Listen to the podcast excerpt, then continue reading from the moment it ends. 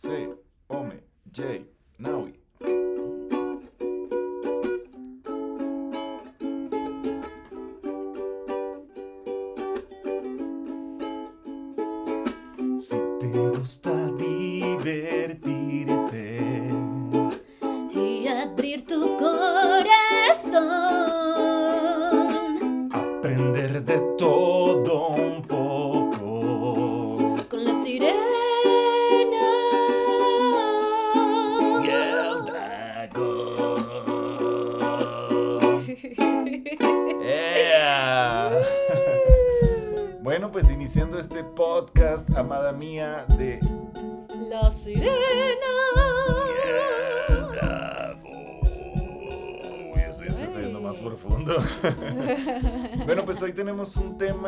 Súper, súper especial. A ver, usted por favor haga la primicia.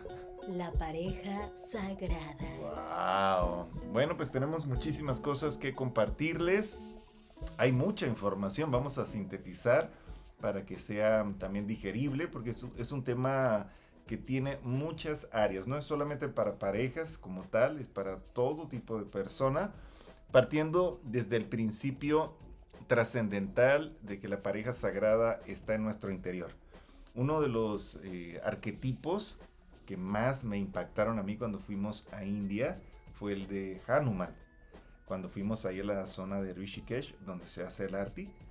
Wow, increíble porque aparece una estatua gigantesca del dios mono, el dios Chango. No sé si lo conoce la audiencia, pero bueno, es una deidad, es un dios hindú que tiene cuerpo de humano y cabeza de chango. Y también tiene cola de chango, ¿no? de chango. y lo impresionante de la estatua, además que está muy bien hecha, muy hermosa, es que se abre el pecho y en el corazón tiene a una pareja sagrada, Rama y Sita, que son los personajes de la historia del Ramayana. Entonces, ese símbolo como tal ya te conecta así con una, una sensibilidad muy especial sobre el aspecto padre, madre, sobre todo para nosotros que venimos de las tradiciones prehispánicas, que hay tanta información al respecto de Ometeotl, eh, la- el águila, la serpiente, el águila represen- rep- representando al masculino consciente, la serpiente representando al femenino consciente. Entonces, claro, conseguir en el corazón de Hanuman la pareja sagrada, contemplarlo allí, te mueve fuertemente. A partir de allí comenzaron muchas cosas interesantes en conjunto para nosotros y también para mí en el entrenamiento de masculinidad consciente. Entonces hoy vamos a compartir un poquito de esa inspiración de la pareja sagrada, partiendo desde allí, de que hay que primero ubicarla dentro de nuestros arquetipos internos, porque bien sabemos por parte de la ciencia, de la filosofía, del arte, de todo, que tenemos una parte masculina y una parte femenina en nuestro interior, en nuestro cerebro, en nuestra constitución biológica. Estamos compuestos de esos dos principios. Entonces, partiendo de allí, ¿qué nos quieres compartir, amada Sirena? Ay, dije, órale, amaneció muy inspirado. Ay, ay, yo sí, sí. Pues bueno, primero hay que saber qué es la pareja sagrada. Se me hace súper guau que tocaras el tema de Hanuman, porque Hanuman al ser un, un chango, un mono, pues representa también esta parte instintiva, mundana, de supervivencia, pero el que toda esta fuerza de la vida se ponga al servicio de la pareja sagrada y como dices en esta estatua tan hermosa donde él con sus manos está abriendo el pecho, inclusive hasta tiene sangre y todo, no sé si Sí, recuerdas, claro. porque es como un acto de, de mucha fortaleza que, que se está como rompiendo su pecho, pero para que salga esta fuerza sagrada del amor divino entre Dios Padre y Diosa Madre en su interior, pues es como la representación de poner nues- nuestros instintos, nuestra parte más em, pues de baja vibración también, porque los instintos no necesariamente son de baja vibración, pero cuando sí se ponen en baja vibración, como a través de los miedos o de los celos, de la envidia, de todas estas vibraciones de supervivencia también, eh, cuando vibran negativo y todo eso lo, lo encomiendas, lo encaminas a estas dos energías eh, en unidad perfecta, eh, pues ya es la pareja sagrada dentro de ti. Porque la pareja sagrada no es algo que va a suceder allá afuera, tiene que suceder primero allá adentro, como en Hanuman, que mm. está con esta pareja sagrada en su corazón. Entonces, la pareja sagrada, si lo analizamos más como eh, en su significado, la palabra sagrada viene del latín y la palabra sacro, que, forma esta palabra sagrada, eh, es, es el origen, es el comienzo, el sacro. También relacionan sacro con la palabra santo. Entonces es el origen o es la parte santa de ti. O sea, el comienzo de todo, la divinidad, la unidad, eh, el punto cero. Y cuando trabajas en pareja sagrada es regresar a esta divinidad tuya, a este origen, a lo que realmente eres en esencia. Porque en esta existencia te tocó un cuerpo que tiene ciertas tendencias hormonales, genéticas y que por consecuencia van a desarrollar ciertos tipos de personalidades que no al 100% las estás decidiendo tú. Pero tu ser en esencia, tu divinidad interna, tu Ometeotl, tu Shiva Shakti, eh, tu Rama y tu Sita, tu femenino y tu masculino internos en unidad, eso sí es tu verdadera esencia, eso es tu origen. Entonces la pareja sagrada, para que se pueda decir que lo es, es porque ambos en conjunto, ya como pareja allá afuera, claro, eh, están haciendo todo conscientemente para llegar a este punto eh, de máximo, de máxima unión, de, máxima eh, conexión con ese divino interno para poderlo después proyectar allá afuera en lo externo. Muy hermoso, a mí me, transporta en automático, es que es, es imposible evitarlo me transporta a los arquetipos del sol y de la luna dentro de la filosofía prehispánica, ¿no? Del conocimiento prehispánico, porque puede ser que sea la primera vez que escuches de todo este tipo de cosas, que mm, te, te pasaron el link de este podcast, porque bueno, quizás por algo suceden las cosas, ¿verdad? Puede ser que sea la primera vez, pero yo sé que desde pequeño, hermano, hermana mexicana, tú sabes que en las pirámides hay una pirámide del sol y hay una pirámide de la luna, a huevo.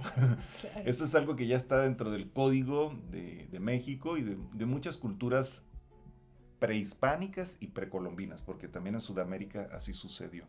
Entonces, nuestros antepasados nos hacen mucha mención de estos dos aspectos, del padre como el sol, de la madre como la luna, y un tercer aspecto que sería la Tierra, nosotros como receptores o descendientes o manifestación de estos dos principios. Allí es que nosotros nos enfocamos, en esos aspectos es que nos enfocamos inicialmente para hablar de un tema que quizás ya va a sonar un poco rebuscado, pero bueno, no es tan rebuscado, nada más que quizás no estamos acostumbrados a hablar en este tipo de lenguaje, pero el tema es la trascendencia. ¿Cómo llegar a la trascendencia en la vida? Si vemos muchas personas que se la pasan mal o que están tristes o que tienen mucha frustración o que tienen depresión o ansiedad es porque no han logrado ciertos objetivos importantes en la vida. Les hace falta alinearse hacia la trascendencia de la vida. ¿Qué es lo trascendente en la vida? No lo evidente, no lo aparente. Porque lo aparente, pues es lo que captan tus sentidos. Lo evidente, pues es lo que eres, lo que está pasando. Pero lo trascendente es cómo te comportas y cómo funcionas ante lo que está pasando, ante lo que está sucediendo. En el taller de pareja sagrada que está en puerta, valga la publicidad, hemos desarrollado un taller para poder compartir ya en forma metodológica todo esto, paso a paso, con detalles. Eh, platicamos mucho y compartimos el tema, por ejemplo, de la trascendencia genética. Hay que empezar a trabajar con nuestros propios recursos genéticos. Antes de esto, se hace importante, antes de hablar de la trascendencia, antes de entrarnos en eso, que es lo más importante quizás para nosotros como pareja, porque si no hay nada trascendente, pues no se llega a nada, ¿no? Hay que trabajar con la sanación de la figura paterna y de la figura materna. Ya, ahora sí, poniéndonos serios, ahora sí hablando con más propiedad y sin parafrasear los antiguos textos y los códigos universales, eh, es importante darle una checadita, una chañadita a la figura paterna y a la figura materna. ¿Qué imagen tienes del padre? ¿Qué imagen tienes de la madre? Y cómo poder armonizar esos aspectos. Si eso está armonizado dentro de ti, sea como sea, se puede. Si le quieres echar ganas, vas a lograr un, un punto de afinación con la figura paterna y la figura materna. A partir de allí, alivianado con tu sol y con tu luna interior, entonces sí se puede proyectar externamente un código más armónico para atraer una persona que esté en ese nivel también de trabajo y que quiera trabajar contigo en la trascendencia. ¿Cuál trascendencia? Pues vamos a hablar de cosas sencillas, por ejemplo, la trascendencia genética, mejorar tus genes. Los genes se mejoran cómo? Alimentándonos mejor, descansando mejor, produciendo estados de conciencia más altos, una mente más positiva, y una vez que todo eso está bien afinadito, pues claro, si hay la oportunidad de procrear, pues a través de esa procreación con esa semilla humana, podemos alcanzar una trascendencia porque continuamos en un proceso que mm, nos puede llevar a grandes aventuras. El ser padre, ser madre, nos puede llevar a unas aventuras increíbles, unos retos, unos desafíos, unas, em, ¿cómo se podría decir? Unos premios unas experiencias muy, muy difíciles de encontrar en otro contexto. Entonces, la trascendencia genética, la trascendencia emocional, la trascendencia intelectual y por supuesto la trascendencia espiritual. El por qué estamos aquí, cuál es nuestra misión de vida, todo eso se va dando a través de los tejidos de estas fibras que se van acomodando, que se van afinando entre una pareja sagrada. Uy, oye, más, Irene, esto está muy fuerte hoy. Se me hace súper importante lo que estás diciendo, mi amor, con respecto a la trascendencia, porque la pareja sagrada en realidad lo que busca es la multiplicación. Eh, cuando se une un polo femenino y un polo masculino, así sea en una pareja gay, porque también puede suceder y, son totalmente bienvenidos a nuestro taller. Pero esta energía eh, femenina y masculina que se encuentra dentro de absolutamente todo no nada más la femenina en la mujer y la masculina en el hombre, sino la femenina y la masculina están en un árbol, están en, una nube, en una flor.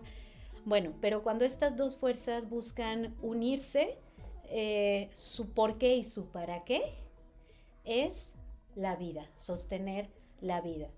Y no necesariamente la vida y la creación a través de eh, una descendencia genética como lo son los hijos, sino también el poner al servicio eh, la luz para la preservación de la vida en su máxima armonía, tanto la propia vida de ellos, de estas dos fuerzas, así estén en unos seres humanos o así estén en un árbol, eh, como también eh, la vida que nos rodea, porque la única manera en la que Dios, la divinidad, el universo, la nada se puede autoexperimentar es a través de la vida, a través de la materia. Entonces, si no hay materia, mater, madre, matriz, entonces no, no puede haber un nacimiento de la divinidad. Es como si dijéramos que la divinidad no existe si nosotros no existimos, porque la divinidad sin materia no existe. Es, como eh, quizás eh, muy, muy blasfemo, ¿verdad? Decir que Dios no existe si nosotros no existimos, pero eso si lo entendemos desde una ignorancia, ¿verdad? Pero si le ponemos una visión más profunda, Dios sin materia, pues no es nada. No hay nada, no hay emociones, no hay sentimientos, porque las emociones y los sentimientos se viven a través de estados hormonales. Se ha analizado que hay hormonas de la felicidad, hay hormonas del estrés, hay hormonas del miedo. Eh, tampoco hay mente, tampoco hay pensamientos. Dios no piensa, sino es a través de un cerebro que tiene neuronas, que tiene redes eh, neuronales, que hacen sinapsis, etc. Entonces no hay emociones, no hay sentimientos, no hay sentidos para percibir esta realidad. Entonces la realidad es la que Dios Padre y Dios Madre dentro de ti es lo que buscan preservar para que tú puedas iluminarte en esta realidad. ¿Y qué es iluminarte? Pues es equilibrar estas dos fuerzas dentro de ti. Porque si una es más fuerte y no está en armonía con la otra, entonces va a haber karma. ¿Por qué? Porque si no hay armonía en estas dos fuerzas internas, femenina y masculina, entonces significa que quizás hay más energía femenina dentro de ti, así seas hombre. Y esta fuerza femenina es muy caótica porque son las emociones, es la creatividad, es la euforia y, y son estas energías duales, la dualidad. Y si hay mucha energía femenina dentro de ti, entonces te vas a desequilibrar. Pero si hay mucha energía masculina, que es como la cuadratura, el orden, el raciocinio, son energías como más, em, pues, ¿cómo les podríamos llamar? Pues sí, son más analíticas. Más analíticas, exactamente. Entonces te vas a volver una persona muy fría, que no se permite sentir, que no se permite eh, cambiar de planes, que no se permite fluir.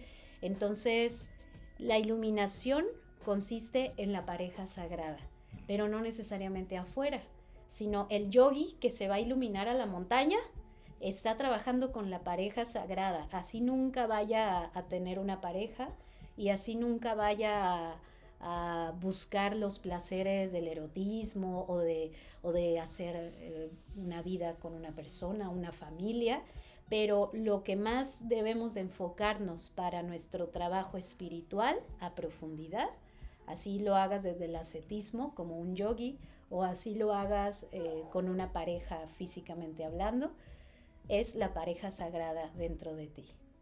Como esta mm, afinación que hay entre tu ser masculino y ser femenino dentro de ti. Una vez que eso está afinado, las cosas se alivianan afuera. Esa es la síntesis. Si te afinas a tu masculino y femenino interior, externamente se, va a manifestar mayor armonía. Pero claro, la jugada para cada quien es diferente porque pues también traemos karmas. Tú te afinas, por ejemplo, ahorita nos afinamos a nuestro masculino, a nuestro femenino, pero eso no quiere decir que las maletitas que traemos ahí se desaparecen. Van a empezar a salir esas maletas, van a empezar a salir los retos, los desafíos, pero no hay mejor manera para enfrentar esos desafíos y esos retos que estando afinados en estos dos aspectos tan trascendentales y tan importantes y que está pues de la mano con muchos simbolismos. Hay muchísimos simbolismos. Lo que dices de la cuadratura del hombre y del círculo o la circunferencia y la curvatura de la mujer, representado en esta obra maestra del hombre Vitruvio que hizo Leonardo da Vinci, que parece un hombre con las piernas abiertas y cerradas al mismo tiempo y los brazos arriba y a los lados, dentro de un círculo y un cuadrado. Creo que esta es una representación también de la pareja sagrada, igual como lo que vemos en la obra artística hindú de Hanuman, también la encontramos en el hombre Vitruvio, porque creo que en el Renacimiento los seres humanos volvieron nuevamente a regresar a estos, a estos principios. Se dieron cuenta que el dogma y el sistema quizás religiosos y científicos se estaba quedando corto y entonces em, empezaron a explorar más internamente dentro de su propia conciencia y descubrieron que, claro, la síntesis está en ese equilibrio padre y madre, ¿no? En la fuerza y la flexibilidad. Dos aspectos que se entrenan mucho en el Kung Fu. Ahí se nos enseña, si ven, en el saludo del Kung Fu es la mano derecha es un puño y la mano izquierda es una palma. Entonces representan siempre el equilibrio entre el padre y la madre, entre lo masculino y lo femenino. Y vayas a donde vayas te vas a encontrar con esto, como dices, si revisamos en los átomos, ahí está el principio masculino, el principio femenino y el principio neutro, ¿no? Positivo, negativo y neutro. Así que es casi imposible escaparse de esta realidad. Es una cosmovisión muy clara, muy sencilla. Y cómo afinarnos a eso, cómo podernos eh, adentrar en un trabajo de autoafinación con lo masculino y lo femenino. Por ejemplo, si eres chica y tú dices, bueno, ¿cómo hago yo para afinarme a esto que me están diciendo aquí la sirena y el dragón? Bueno, hay que buscar una proporción adecuada entre tu feminidad y tu masculinidad. Si estás en un cuerpo femenino y quieres incentivar la feminidad consciente, tienes que colocar dentro de la fórmula algunas características masculinizantes. Es decir, que te tienes que hacer un poquito más metódica quizás para algunas cosas, agregarle un poco más de análisis a algunos comportamientos, porque pues puras emociones, emociones, emociones al rato puede ser muy complicado.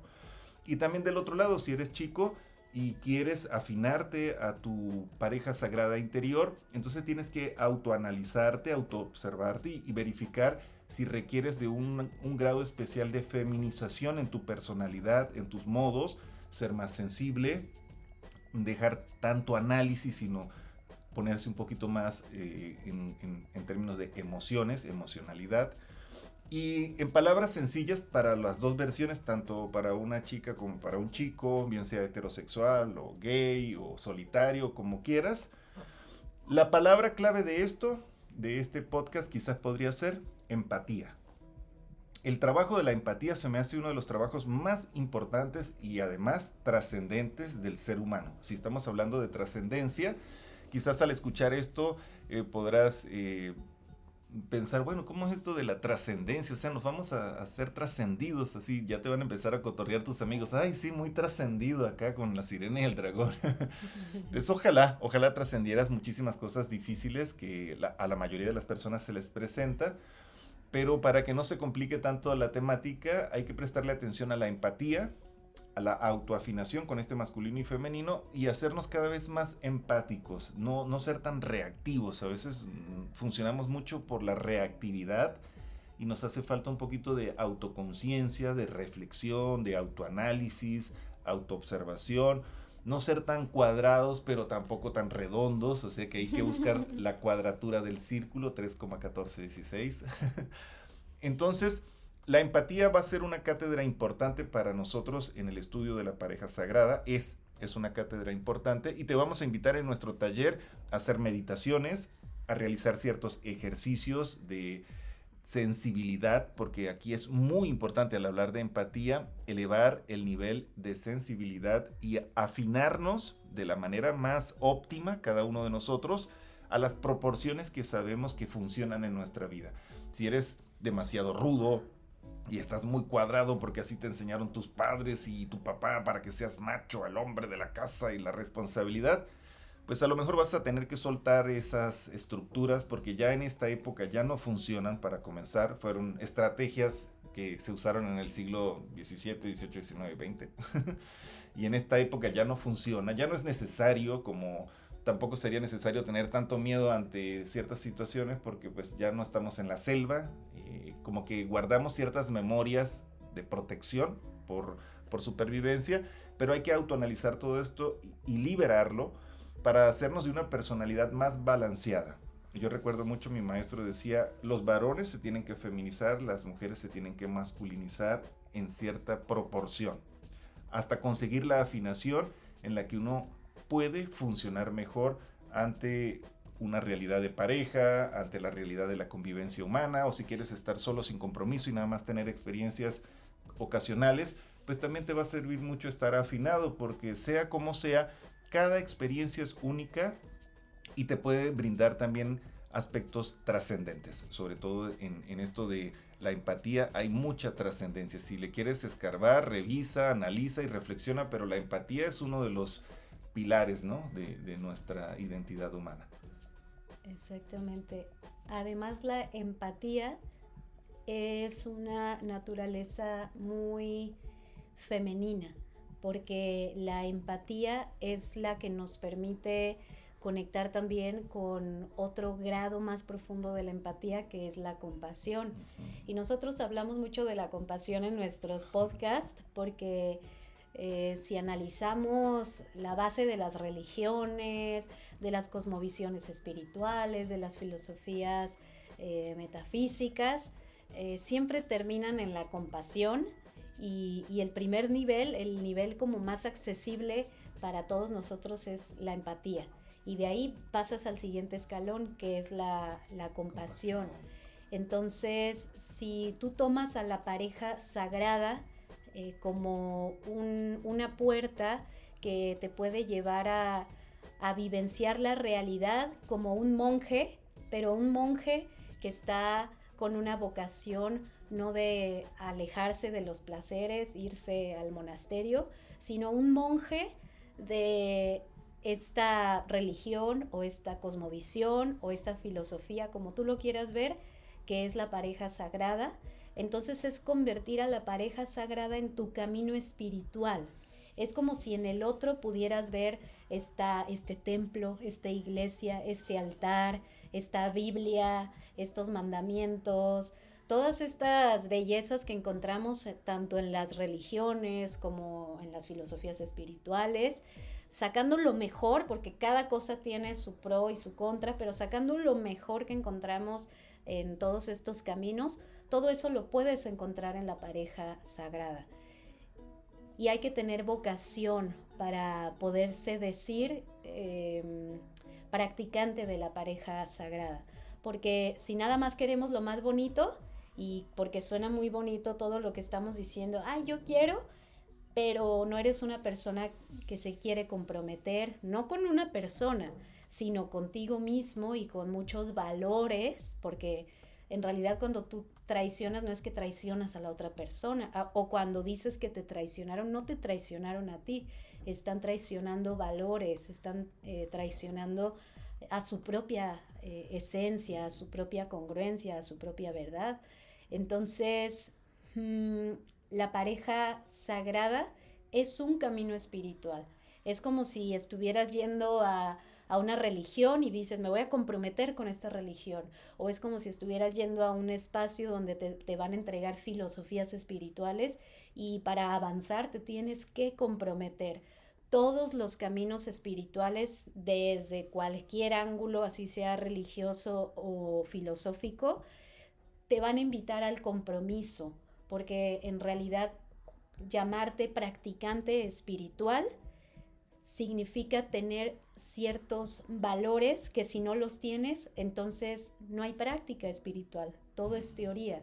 Pero para llevar a cabo estos valores, muchos de ellos requieren eh, de cosas que implican retos, dificultades, es decir, comprometerse, compromisos. Entonces, en este caso, para tú saber si el tema de la pareja sagrada es para ti y para tu pareja, si es que estás en pareja, hay que preguntarte si estás dispuesto o dispuesta a soltar los orgullos con respecto a papá y mamá. Ahí está el meollo de todo, porque justo platicábamos hace rato, ¿verdad, mi amor? Que tú me compartías que si tú te quieres poner por encima de los padres, no me lo dijiste así, pero así yo lo entendí, pues siempre vas a perder.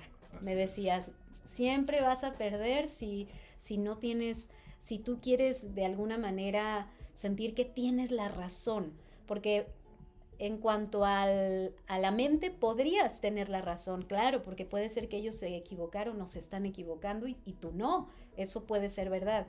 Pero detrás de esa verdad está la otra parte que en esencia ellos siempre tienen que estar arriba. Pero cuando decimos mis padres tienen que estar arriba de mí, si no tenemos sano el vínculo con ellos, entonces eso, esto que te estoy diciendo te va a sonar eh, humillante, te va a sonar eh, agresivo, ¿por qué mis papás arriba? No, ellos no se lo merecen.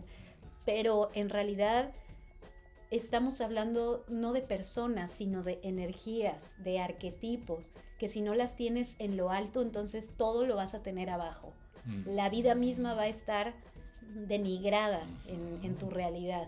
Entonces, si tú enalteces, como dice la palabra, poner en lo alto a papá y a mamá, eh, independientemente de su humanidad llena de errores, llena de defectos, llena de situaciones que te pudieron haber hecho daño, pero tú tomas lo, lo que los representa eh, divinamente hablando y lo pones arriba, entonces eso es muy conveniente para ti. Pero el no ponerlos arriba es porque detrás de esto hay un orgullo que te está protegiendo. Y está bien, es normal, el orgullo también por algo existe, no estoy diciendo que sea malo, a veces es necesario tener este orgullito, porque el orgullo también tiene que ver con valores muy hermosos como la lealtad, el honor, la fidelidad, o sea, el orgullo se puede derivar en, valores muy hermosos también, puede ser sostenedor de cosas muy positivas, pero cuando el orgullo se torna... Em, agresivo ante valores que tienen que ver con, con enaltecer a estas dos fuerzas, femenina y masculina, entonces es donde vienen todas estas deformaciones eh, internas de todo tipo.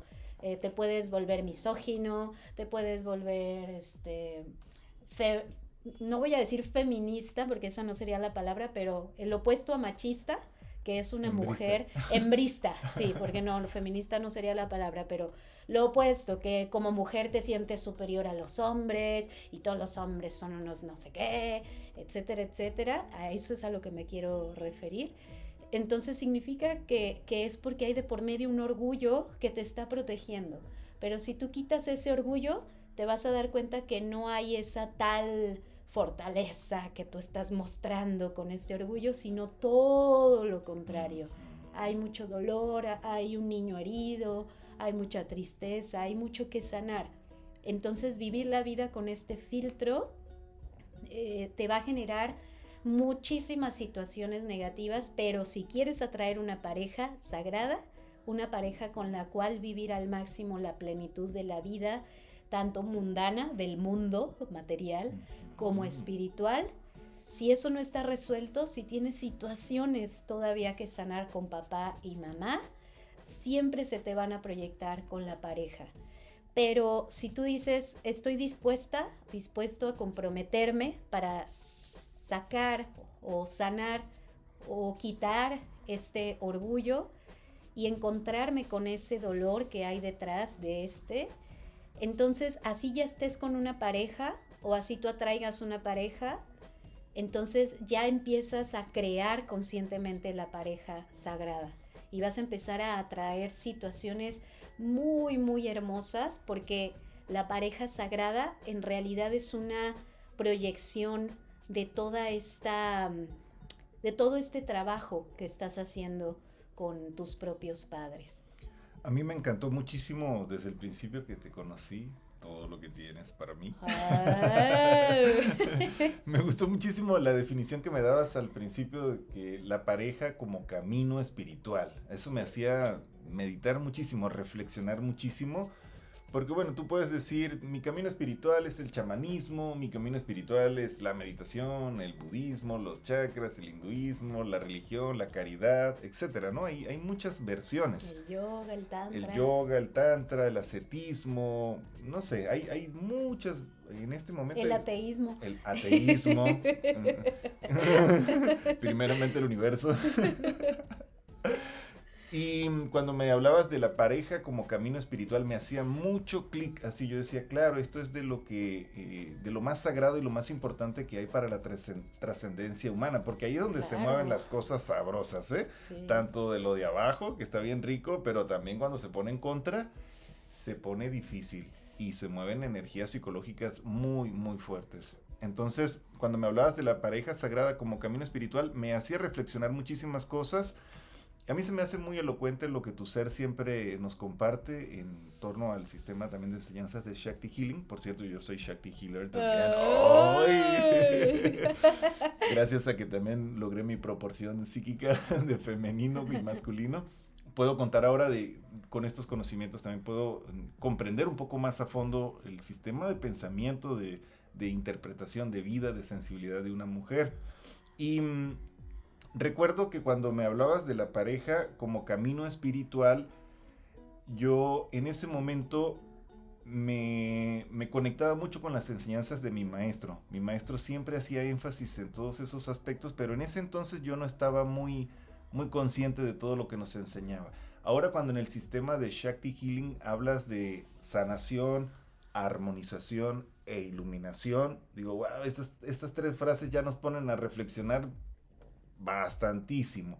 Si lo aplicamos a la pareja sagrada y, la sanación, entonces con nuestro padre y con nuestra madre, entonces ya podemos armonizarnos como individuos y podemos trabajar armonizadamente con otra persona para aprender a sobrellevar los buenos y malos momentos, porque los buenos momentos se pueden disparar a la euforia y nos chiflamos y empezamos a, a idear cosas que queremos hacer, que queremos tener, que queremos viajar, que pero del dicho al hecho se pueden presentar otras situaciones. Entonces, ¿cómo sobrellevar todo esto? Hay que estar armonizados. Y finalmente, cuando aprendemos a vivir armonizados y sabemos graduar, graduar cada situación, afinarnos, afinarnos, estar en, el proceso de afinación, pues podemos llegar a la iluminación, a la trascendencia. Es otra manera de decir iluminación. Trascender o iluminarte ante una situación. Quizás piensas iluminado, pues un señor que está ahí sentado no sé, con una aureola ya lleno de luz y con muchísima eh, santidad, con muchísima purificación. Sí, también eso tiene que ver con la iluminación, pero en términos de, de pareja sagrada, la iluminación es trascender. Por ejemplo, nosotros, nuestro bebé es un, es un estado de iluminación, es un estado de trascendencia en el que estamos constantemente abocados a mantener, a ayudar, a auxiliar con mucho amorcito. Y por aquí hay un texto que hemos compartido en las redes sociales haciendo una definición, si se puede trabajar un poco con eso también, de las definiciones, porque si definimos un poco los conceptos sin ser tan cuadrados, nos ayuda a entender de qué se trata este trabajo de la pareja sagrada. Una pareja sagrada son dos seres que están comprometidos a trascender en conjunto, a llevar la trascendencia individual al contexto del trabajo en equipo, en equidad, en solidaridad, sumando las capacidades femeninas y masculinas para lograr el espectro más amplio que se puede alcanzar como humanos. La mejor versión de ti como humano, pero en compañía. Porque solito, ahí en el árbol, iluminado, con la aureola, con la luz, con la santidad, pues es muy chido, es muy chévere y se puede. Claro, ya lo han demostrado a través de miles de años que los yogis se van solos a las cavernas y se iluminan. Pero ¿quién le entra en verdad a una responsabilidad de pareja, de hogar, de casa, de alimentación, de medicina, de, todo el protocolo que conlleva una vida en pareja? No, pues es, es otro nivel. Por eso también recuerdo que mi maestro decía, uno se puede iluminar de muchas maneras, pero el grado más avanzado de iluminación que se puede alcanzar es en pareja. Y después me confirmabas tú cuando me compartías esto de la pareja como camino espiritual. Entonces, desde que mm, pudimos mm, arreglar las tres o cuatro pulgas que traíamos cada uno por allí desafinadas, desde que nos liberamos de ciertas maletitas y ciertos condicionamientos de la huella de abandono. Patrones. Patrones que traíamos por allí con nuestra figura paterna y nuestra figura materna, o sea, dando el ejemplo, porque no podemos estar aquí compartiéndote algo que nos lo sacamos de una revista, no, no. Después de habernos jalado las greñas. Después de habernos dado aquí unos sartenazos, no, no, no. La verdad es que sí nos tocó pasar por una sí afinación. Pasa, sí pasa. Sí pasa, ¿no? ¿Qué vas a hacer con ese sartén? Entonces, me han contado, me han contado sí, que sí pasa. Entonces, si te puedes afinar en, ese, en esas primeras etapas, porque al principio viene una, una situación hormonal, de enamoramiento, de euforia, de intensidad, de pasión, y ya después viene los procesos de la sombra, las dos sombras ahí acomodando situaciones. Si te sanas en esos aspectos, entonces, claro, sí te puedes adentrar en un camino espiritual y considerar que tu pareja, pues, es tu religare. Ah, por eso la palabra ligar, ¿no? Religión viene del latín religare, que quiere decir volver a unir. Interesante porque pues tiene que ver con unión, padre, madre, hombre, mujer, masculino, femenino, o meteotl. Entonces, si te puedes eh, adentrar en una relación bonita, armónica, donde tú sabes que tienes que trabajar individualmente para sanar tus heridas y la otra persona también, y encuentran esa afinación para trabajar en equipo, entonces vas a encontrar muchísimas cosas, muchas joyas dentro de tu ser que están preparadas para ti, porque mm, este camino espiritual de, mm, de la pareja sagrada te puede llevar a una trascendencia inigualable. No hay logro material, no hay título universitario, no hay nada que pudiera eh, ser tan inmensamente poderoso como el fruto de la trascendencia en el trabajo de pareja. Para mí ha sido algo como si yo puedo vivir en armonía con un ser humano, con un solo ser humano, eh, conviviendo intensamente y que conozca todas mis, mis áreas, mis vainitas, y que pueda yo armonizarme ante esa situación, entonces creo que sí puedo trabajar con otros seres humanos, porque es fácil desde afuera, ya sabes, puede ser, como dicen en México, un candil eh, como dicen, en la calle y oscuridad en la casa. Es muy fácil tener una, una cara política afuera donde todo el mundo, pues, ay, qué chévere, qué chido, qué agradable, qué persona tan padre, qué simpático, qué carismático, bla, bla, bla. Pero a ver si con sus 3, 4 pulgas que trae ahí en la casa, la situación se pone de verdad armónica. Entonces cuando logras tener la convicción, más bien, cuando logras tener la certeza de que tú ya puedes convivir en armonía con un ser humano y que puedes amarlo con todos sus defectos y todas sus virtudes y que te puedes abocar a ayudarlo y a servirle, entonces, ese ser humano es representante de toda la humanidad. Para mí, tú eres representante de toda la humanidad. Así que gracias humanidad por ser tan hermosa. Gracias, este, por amarnos tanto. Ay, pero cómo no. cómo no. La verdad es que es muy hermoso el trabajo en pareja, espiritualmente hablando.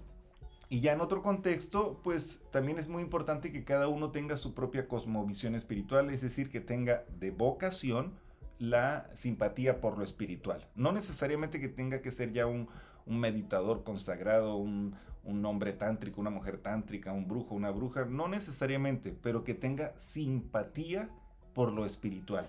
Que no le caiga gordo que tu pareja medite o que le guste los ángeles o que le guste eh, hacer prácticas con la naturaleza. Si no tiene este tipo de adversión por estas prácticas espirituales, se puede trabajar porque mucha gente pregunta, oye, yo puedo tener trabajar la pareja sagrada con, con mi señor, que pues este, o mi señora, que como que no le cuadra mucho esto de la espiritualidad, está un poco difícil. Si la persona no, no tiene simpatía por lo espiritual, está cañón porque la pareja sagrada son dos seres espirituales trabajando en un camino espiritual para alcanzar la trascendencia. ¿Cómo lo ves tú, mi amor?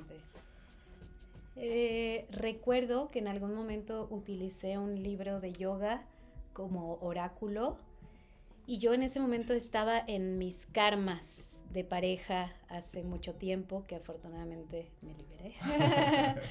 ¡Uh!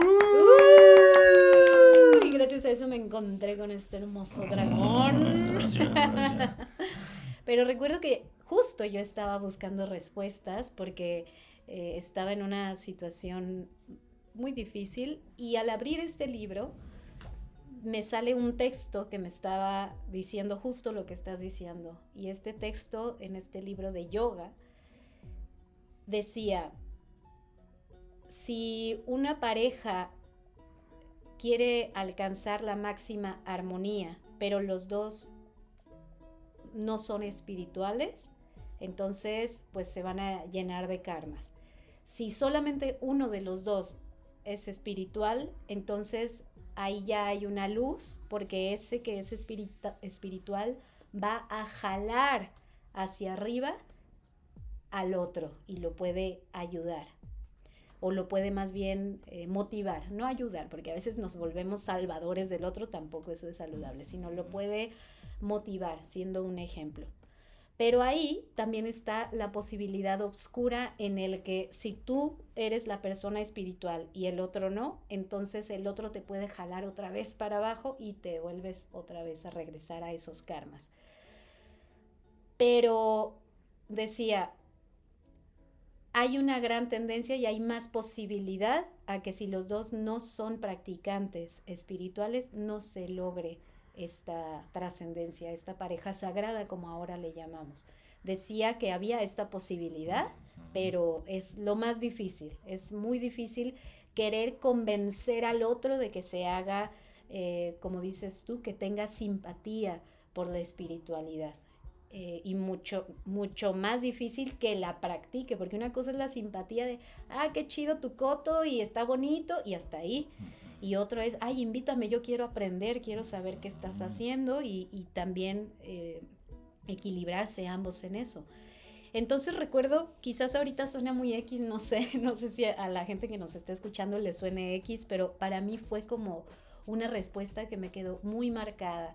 Lo tomé muy en serio, tomé muy en serio que, que yo estaba en un juego en el que había más posibilidades de perder que de ganar. Gracias a que este libro me decía, hay más posibilidades de que no lo logres, a, que sí, y, y, me sirvió muchísimo para tomar decisiones, porque si no, entonces solamente vas a vivir del cuándo, cuando fulana o cuando fulano cambie, cuando tengamos una casa, cuando podamos tener hijos, cuando, pero ese cuando se va extendiendo, extendiendo, extendiendo y pasan años en ese cuando. Y ese cuando tiene que ser ahora. Si ahora mismo no está activo ese cuando y no están en proceso para que ese cuando eh, se manifieste, entonces es muy difícil y estás destinado o destinada pues a que el tema de la pareja esté muy desequilibrado en tu vida. Estoy de acuerdo. Y hay, hay unos paradigmas muy típicos eh, la mayoría de las situaciones, las que tienen la facilidad y la tendencia por la espiritualidad son las mujeres, casi, casi siempre. Entonces puede ser, si tú me estás escuchando en este momento y dirás, ay, ay, soy yo, soy yo, soy yo. puede ser que tú, chica, apreciada hermana, Shakti, diosa, puede ser que tú tengas una pareja varón que no esté tan interesado en la espiritualidad. Es, es más fácil, no sé, de cada 10 personas, ¿cuántas podrían decir mujeres? ¿8? y dos varones ahí que les gusta la espiritualidad, sienten simpatía. Es muy normal, es muy normal. Por eso les digo, con que tengan la simpatía por la espiritualidad, con eso tampoco vayan a esperar que sus parejas entiendan todo lo que ustedes entienden y que todos los sueños que ustedes tienen también sean iguales para ellos. Es muy difícil. Nosotros los varones tenemos otro tipo de configuración. La, la, naturaleza nos ha preparado más como para la talacha, la verdad. Somos más rústicos. Entonces, lleva un tiempo en el que uno se sensibiliza, lleva un tiempo en el que uno vuelve a activar eso de la empatía y que toma como relevante el espectro espiritual de la vida, porque al principio la primera fórmula de supervivencia es vamos a talacharle y a moverle lo material y después viene lo espiritual. Y para la mujer es como quizás al revés, ¿no? Vamos a lo, emocional, lo espiritual, lo mágico y como quiera, pues si hay amorcito, aquí nos juntamos, en, donde nos alcance la cobija, nos arropamos, ¿no? hasta cierto tiempo. Hasta cierto tiempo. Pero esos son los paradigmas iniciales. Entonces, hay que buscar un equilibrio.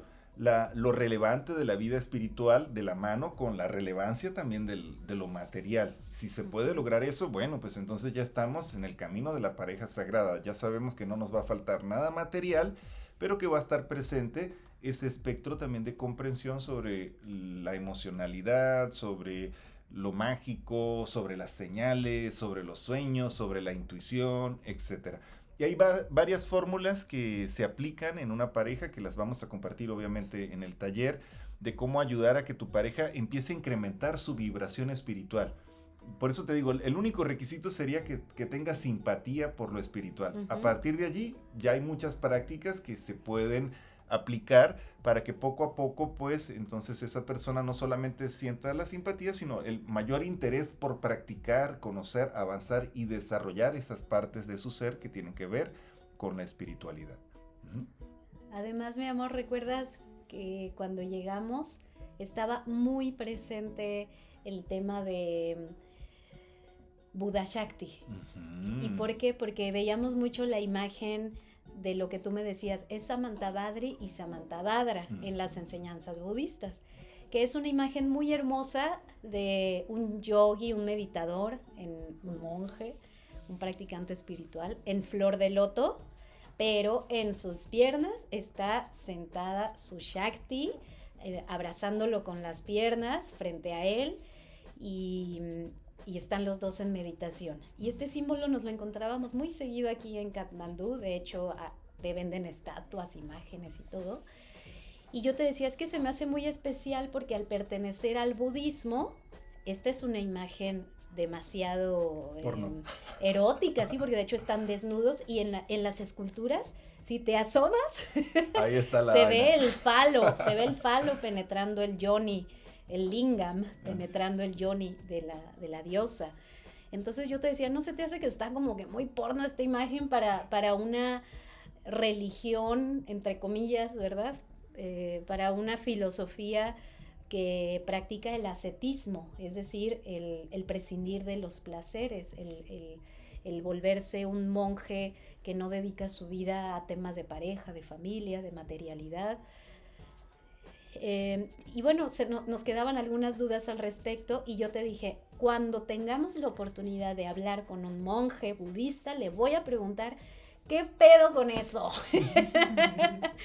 ¿Y qué tal? Que se me hizo realidad, mi amor. Sí. Apareció nuestro camino de una manera muy mágica, por cierto, que ya en su momento les podríamos platicar, quizás en otra en otro podcast. Pero bueno, nos apareció ese monje que aquí fácil cuando salimos, mi amor, como cuántos monjes vemos al día. Ah, cinco, seis, siete monjes siempre andan por allí dando vueltas. Porque estamos cerca de los templos más importantes de todo Nepal.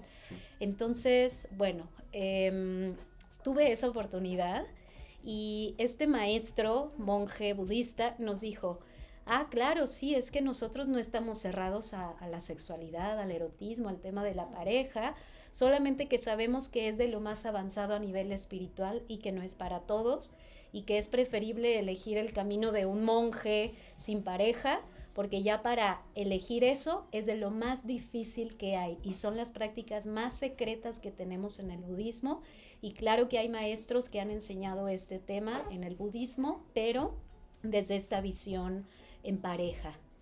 Bueno, pues ya nos llegó la alarma. ¡Ay, la alarma! El ciregón despertándose. Pues hemos llegado al final de este podcast.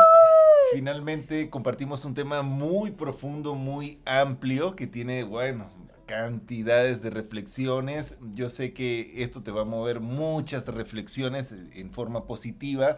Comparte este podcast con otras personas, invítalos a que visiten nuestro, eh, fanpage en Facebook también. Dale like si te gustan los temas, la todosofía que traemos aquí constante en nuestros podcasting que bueno, estamos tratando de que sea por lo menos uno o dos a la semana. Ahí vamos, ahí vamos. Ahí va, ahí va. Pero mm, si puedes eh, estar ahí al pendiente porque siempre vamos a estar compartiendo información y compartirlo con otras personas. Te invitamos muy formalmente y muy cordialmente para el taller online La pareja sagrada, la pareja como camino espiritual, vivir en pareja, uno de los ideales más importantes del ser humano. Wow.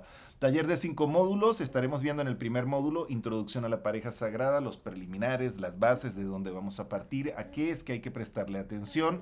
En el segundo módulo vamos a ver la kundalini y la espiritualidad en pareja, un tema súper fascinante porque bueno, con la kundalini vamos a hablar muchas cosas bien interesantes, muchas magias padres que hay en pareja. El tercer módulo, sanación y solución de dificultades para esos sartenazos por allí psicológicos se vayan alivianando y se pueda buscar un, un punto de encuentro en el diálogo y en el trabajo serio en nuestra psicología. El cuarto módulo, almas gemelas. Oh my God. ¿Cómo ese tema, maestra? Está interesante, ¿no? Importante, sí. Mucha gente habla de las almas gemelas, pero no se ha dicho todavía lo último. No lo vamos a decir nosotros tampoco, pero bueno, vamos a avanzar con muchas cositas interesantes al respecto de cómo hacer nuestra relación, podernos conectar con esa vibración de almas gemelas. ¿Se puede crear esa relación? Bueno, claro que sí. Ahí en este módulo vamos a abordar ese tema. Y finalmente en el quinto módulo, sexualidad sagrada, temas que tienen que ver de transmutación, enseñanzas del Tantra, de la maestra que nos va a compartir temas muy interesantes sobre la energía sexual y sobre el Maituna, ya cómo trabajar esos aspectos del erotismo, la magia sexual en una pareja sagrada. Tenemos esta programación de nuestro próximo taller para el 13, 13 de febrero. Ya mero, ya mero, vamos a estar allí con ustedes, así del que 2021. del 2021, de este año 2021, de este año en Por curso. si escuchas este podcast en el 2088, ya pasó. En el 2078. Entonces, bueno, si quieren informes, por favor, pueden mandar sus mensajes, su WhatsApp al 3310 8806 48 y lo vamos a colocar en nuestra publicación, en nuestro post. Muchísimas gracias por participar y por estar atentos. Casi una hora, mire, completamos Guau. casi una hora de todo, Sofía. Así que muchísimas gracias por estar aquí en su podcast favorito de... La sirena. Sí,